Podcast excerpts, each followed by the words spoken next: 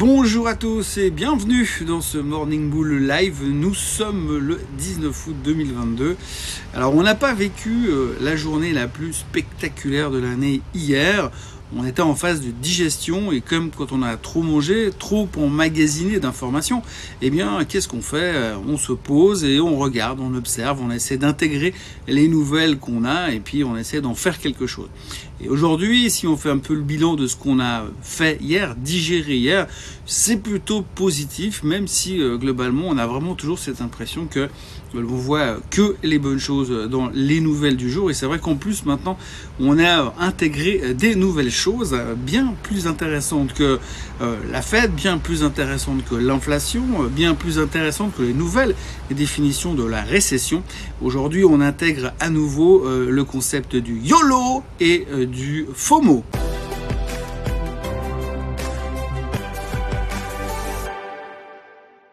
Alors évidemment, je pourrais vous parler euh, des discours qui ont été faits hier par Monsieur euh, Bellard de la fête de Saint-Louis, par Madame Georges ou par Madame Dali, euh, qui sont trois membres de la fête et qui ont tous, qui sont tous venus donner leurs sentiments et leur avis sur l'avenir des marchés, l'avenir de la hausse des taux et l'avenir du combat contre l'inflation. Euh, grosso modo, ce qu'il faudra retenir de leur discussion hier, c'est que finalement, euh, ces trois personnes sont venues. Alors, Bollard en tête. Hein. Bollard, c'est quand même le type le plus haut quiche qu'on puisse trouver sur la planète, pratiquement. Euh, donc lui, il est venu dire que pour lui, il était chaud bouillant pour monter encore les taux de 75 points de base en septembre. Il n'a pas encore abordé le sujet de 75 points de base en octobre, mais visiblement, on sent que ça va pas tarder. Hein. Quand on voit, il tremble, il a la limite de trembler parce qu'il veut absolument parler de hausse des taux beaucoup plus, plus vite, plus fort lui, sa stratégie, c'est monter les taux à 5% et puis euh, casser les pattes arrière de l'inflation. Et puis les deux autres personnes, Mme Dali et Mme Georges, ont été un petit peu plus timorées en disant qu'il fallait savoir raison garder et puis se poser les bonnes questions sur la suite des événements. Est-ce qu'il faut continuer à monter les taux, ça c'est une certitude. Mais est-ce qu'il faut les monter rapidement, violemment ou petit à petit? Euh, On ne sait pas trop. Elle veut se laisser le temps de voir un petit peu ce qui va se passer il faut dire que M. Powell n'a pas réapparu depuis euh, le meeting de la fête pratiquement. Donc on attend qu'il revienne au bureau. C'est bientôt la rentrée scolaire, le back to school aux États-Unis.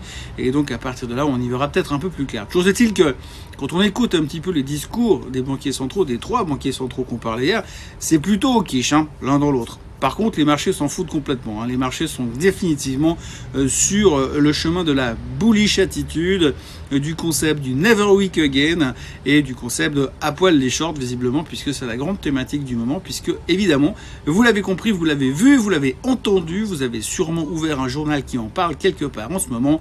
Les Wall Street Betters sont de retour, les YOLO avec, et ça repart comme en 40. Mais en plus de ça, eh bien, on nous a greffé le faux mot dessus, le fear of missing out, le, en gros le principe de peur de rater le train, parce qu'on se dit tous effectivement après 17,5% de hausse sur le S&P 500, est-ce que ça va continuer, euh, faire encore directement 100% de plus? On ne sait pas, mais en tout cas, on est terrorisé euh, de rater le prochain mouvement à la hausse. Et c'est vrai, je vais vous dire une chose, c'est vrai que quand vous avez géré un peu d'argent dans votre vie et puis que vous avez fait euh, du trading, vous avez fait la gestion de fonds, peu importe. Il fut un temps où j'ai géré un long short equity et c'est vrai que je peux vous dire une chose, c'est que perdre de l'argent quand vous êtes long et que les marchés baissent, c'est désagréable. Mais perdre de l'argent quand vous êtes short et que les marchés montent, c'est beaucoup plus dur. Et puis surtout, ne pas être long dans un marché qui explose, ça c'est terrifiant. Et on a tous l'impression qu'on a un tout petit peu raté ce rebond massif depuis euh, le mois, le mois de juin, depuis mi-juin, alors que mi-juin, on nous vendait clairement la fin du monde, euh, le pétrole à 180 dollars et euh, la récession dans nos, dans nos paniers de la ménagère dès le mois de septembre. Néanmoins, tout ça semble derrière nous, donc il y a clairement deux camps qui s'affrontent aujourd'hui. A ceux qui pensent qu'on va euh, jamais euh, s'en sortir, mais ceux-ci on les écoute plus vraiment en ce moment. Et on a ceux qui pensent que le pire est derrière nous et que maintenant on n'a que Blue Sky et tout va bien se passer. Alors c'est vrai que la partie du camp des ultra optimistes ont tendance à éviter les nouvelles qui dérangent parce que c'est pas très sympa.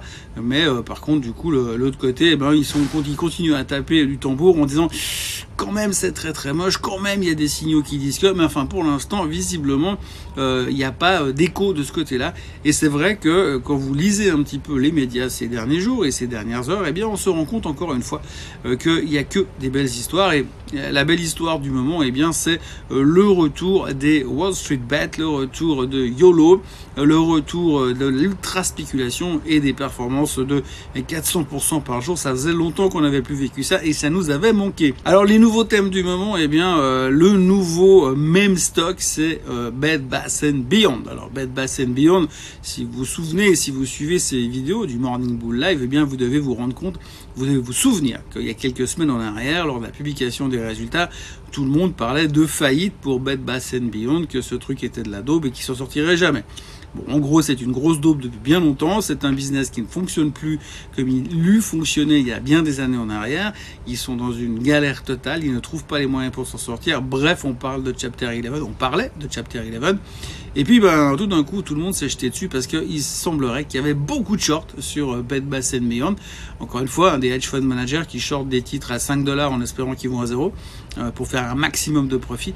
Eh bien, ce sont à nouveau fait squeezer par euh, les Wall Street Better qui sont repartis avec toutes les rumeurs possibles et imaginables sur Bed Bath Beyond qui a littéralement explosé en passant rapidement de 5 dollars à 30. Ça, c'était il y a trois jours. Bon, le titre est passé de 5 dollars à 30. Il y avait pas mal de rumeurs comme quoi Monsieur Ryan Cohen était en train d'acheter des titres, était dedans, était chaud bouillant, qu'il avait une grosse participation, qu'il avait pris des calls, blablabla. Il y avait tout le, côté la mayonnaise qui était en train de monter sur Bed Bass and Beyond.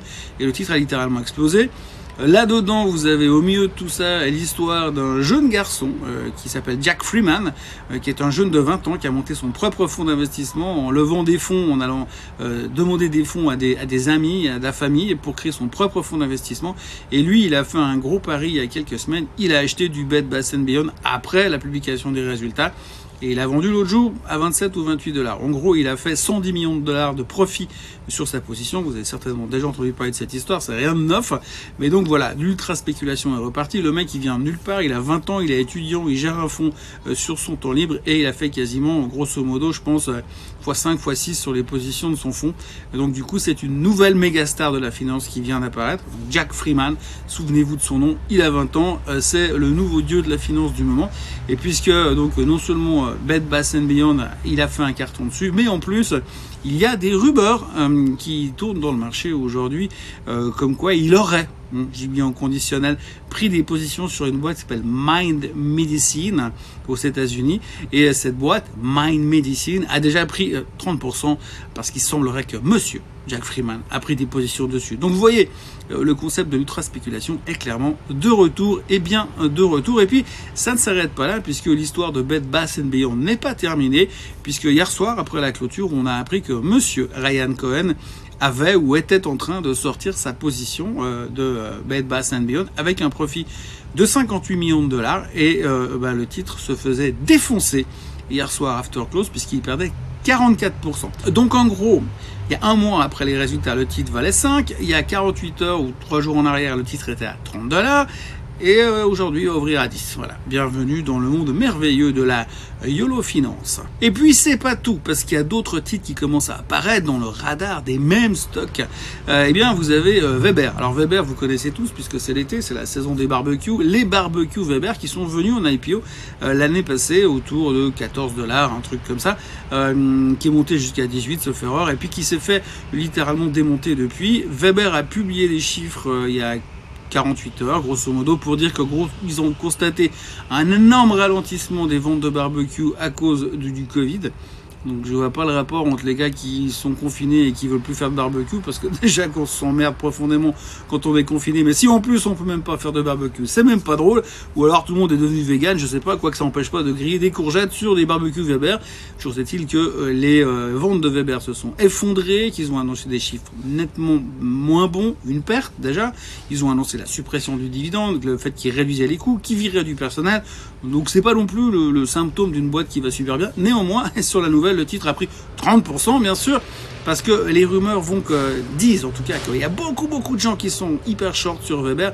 Il y a 18% de short selon les statistiques financières, mais il y a des rumeurs sur Wall Street Bet qui disent que c'est pas les vrais chiffres. Et en fait, il y a beaucoup plus de short que ça. Bref, le titre a pris 30%. Là aussi, c'est assez logique. Hein. Suppression du dividende, licenciement, euh, couper les coûts et perte opérationnelle, ça fait complètement du sens. On le comprend tout à fait. Donc voilà, euh, si vous aviez un doute, l'hyperspéculation est de retour. Alors je vais pas non plus vous bassiner encore une fois avec le pétrole, mais pourtant il faut que j'en parle de nouveau. Je parlais hier du pétrole qui était au plus bas et qui avait des risques quand même qu'à un moment donné ça reparte un petit peu. Eh bien le pétrole a rebondi massivement hier. J'adore, c'est surtout, c'est pas tant le fait qu'il ait rebondi puisqu'il est remonté à 90 dollars et des poussières, mais surtout ce qui est super adorable, c'est c'est touchant, c'est mignon en fait. C'est mignon, c'est les raisons pour lesquelles le pétrole est remonté hier. Donc vous avez un rebond massif sur l'or noir whatever, ça peut faire plaisir à qui, on s'en fout. La question n'est pas là, mais on a un rebond assez important sur le pétrole, juste après les chiffres de l'inflation. Et puis, euh, derrière, vous regardez les nouvelles et on dit, ouais, le pétrole, il est remonté parce que tu comprends, on a quand même un petit peu la crainte que quand les Européens ils vont mettre des sanctions terribles sur la Russie au mois de décembre, la Russie va arrêter de fournir une partie du pétrole mondial, donc il va y avoir une baisse dans l'offre du marché, donc ça veut dire que le pétrole va monter. La nouvelle, on la connaît depuis au bas mot longtemps, et puis euh, on s'en fout complètement. Depuis des semaines, toute la baisse du pétrole s'est faite en disant oui, mais quand les Européens ils vont coller des nouvelles sanctions, ça va être compliqué. Ah bah ouais, bah les Européens ils vont coller des nouvelles sanctions, c'est pas une nouveauté, on sait qu'ils vont le faire, on sait qu'ils vont le faire en décembre. Enfin, pour autant qu'ils arrivent encore à se chauffer. Et puis à ce moment-là, eh bien, on verra euh, ce qui va se passer sur le prix du baril. C'est new, ce qu'on savait depuis longtemps. Tous les experts en pétrole, si vous lisez des articles sur le sujet, ils en parlent déjà beaucoup. Mais hier, on en a mieux parlé, je sais pas. Il y a un mec qui s'occupait du marketing et ça a cartonné derrière. Bref, le pétrole est remonté violemment. Et au passage, j'aimerais quand même signaler une chose qui est quand même assez, enfin je sais pas si c'est rigolo, mais euh, le prix du gaz, le prix du gaz aujourd'hui en Europe, il est dix fois supérieur au prix du gaz à la même époque les autres années. Donc dix fois plus cher, on paye le gaz dix fois plus cher, au point que aujourd'hui, les grandes entreprises européennes sont en train d'importer du diesel. Comme ça, ils font brûler du diesel pour compenser le gaz qui est devenu beaucoup trop cher. Et puis nous, on nous demande de faire très attention à pas allumer l'électricité trop longtemps, à couper le wifi quand on part de la maison, parce que sinon, ça consomme beaucoup trop d'énergie. Bref. Euh, là pour l'instant on rigole parce qu'on est en pleine canicule, mais je me demande comment ça va se passer et cet hiver quand il va falloir aller couper du bois en forêt pour compenser euh, le chauffage qui ne fonctionne plus 4 à 6 heures par jour parce qu'il n'y a pas assez d'énergie et que le gaz est trop cher. Même à part ça, les sanctions euh, face à la Russie que les Européens ont mis en place, ça fonctionne du tonnerre. Voilà, euh, aujourd'hui les futurs sont légèrement plus faibles ce matin, donc on est rentré dans un mode d'hyper spéculation de nouveau. Si vous lisez les médias financiers, il y a beaucoup de gens qui sont extrêmement bullish, en l'occurrence le stratégiste de JP Morgan qui vient réitérer le fait que ça va continuer de bourrer comme jamais. Euh, ce qui est assez rigolo, c'est que JP Morgan, vous avez le stratégiste qui est venu il y a quelques mois en arrière, c'est vrai, pour signaler le début du rebond au mois de juin, en même temps que son CEO, monsieur Jamie Dimon, annonçait que ça serait une catastrophe économique dans les mois à venir. Donc pas du tout d'accord entre le CEO et le stratégiste vedette. Aujourd'hui, le stratégiste vedette a raison, donc il fait cocorico un peu partout sur la place du marché et il confirme que ça va continuer à monter. Je me réjouis la fête de fin d'année, il va y avoir une super ambiance chez JP Morgan. Tout ça pour vous dire que pour l'instant, tout a l'air d'aller pour le mieux, sauf qu'au mois de septembre, on va commencer à reparler de la saison des crashs. Voilà, c'est tout ce que je pouvais vous raconter en ce euh, vendredi matin. La grande bonne nouvelle, c'est que c'est le week-end. Euh, je vais quand même vous bricoler un Swiss Bliss sur le coin d'une table parce que je suis pas non plus 100% opérationnel. Je me réjouis presque de rentrer à la maison la semaine prochaine pour pouvoir continuer tout ça avec du matériel à peu près adapté et un endroit à peu près adapté pour tourner. Et d'ici là, n'oubliez pas de, vous abonner à la chaîne Swiss Côte en français et puis bah, de revenir euh, lundi matin pour un nouveau euh, Morning Bull Live. Et puis normalement en fin de matinée pour euh, un Swiss Bliss aussi. Fin de matinée aujourd'hui.